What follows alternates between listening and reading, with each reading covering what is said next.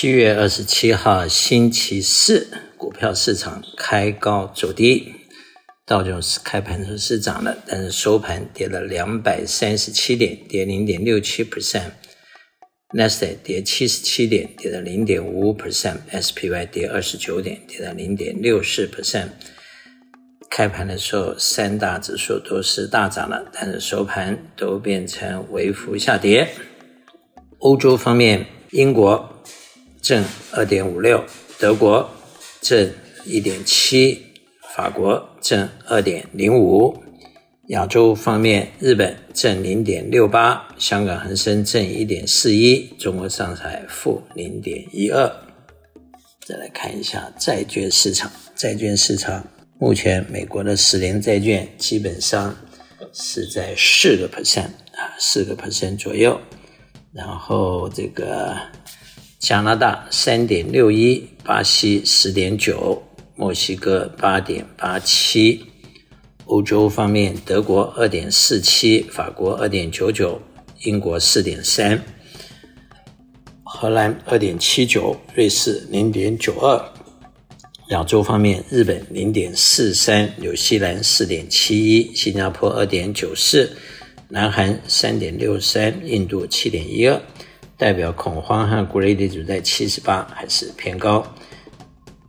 美元指数一百零一点六九，美元兑人民币七点一七，对日元一三九点二，对欧元零点九一。利率方面，短期利率三个月五点四二，六个月五点四九，一年五点三六，两年四点九三，五年四点二四，十年四个 percent。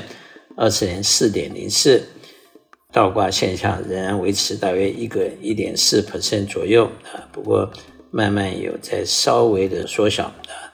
一般来讲，倒挂就代表经济是一个衰，未来六到十二个月是衰退的。但是今天出来的美国第二 quarter 的 GDP 是上升了二点四 percent，比预期的一点六 percent 好很多。然后第一个 quarter 经过调整是上升了二点零。所以今年美国收发前两个 quarter 都是有两个 percent 以上的 growth，这个在开发中国家已经算是非常好了。当然，相对来讲，就是俄乌战争把欧洲的经济搞垮了，而美国在这场战争之中，不管是能源的 sector、军火的 sector，还有一些资金和国外资金的这个吸收，基本上都是获利的。那么 commodity 方面。西德州油七十九块七毛四，布兰特油八十四块两毛四，natural gas 两块四毛九，黄金一千九百四十六块，小麦七百一十二块七毛五。除了 GDP 的报告之外，durable goods 出来的报告也不错，是四点七个 percent 的这个 growth。那么昨天 Meta 出来的报告啊也不错，所以今天 Meta 在开盘的时候曾经涨了八个 percent 左右。今年到目前来说，各个 sector 表现最好的可能还是在科技方面，科技的 QQQ 涨了四十二点一九，科技的基金大约涨了接近五十 percent。那么 SPY 目前涨了二十 percent。那个反而道琼斯只涨了八点三个 percent，那当然最近 Dow Jones 有点慢慢在 catch up，呃，科技股反而和这个纳斯达克反而有点涨不动的现象，甚至有点回吐。那么长期债券今年总算破除了前两年的亏损，变成是微微上升三点三一啊，长期债券涨了三点三一。那么黄金涨了八个 percent。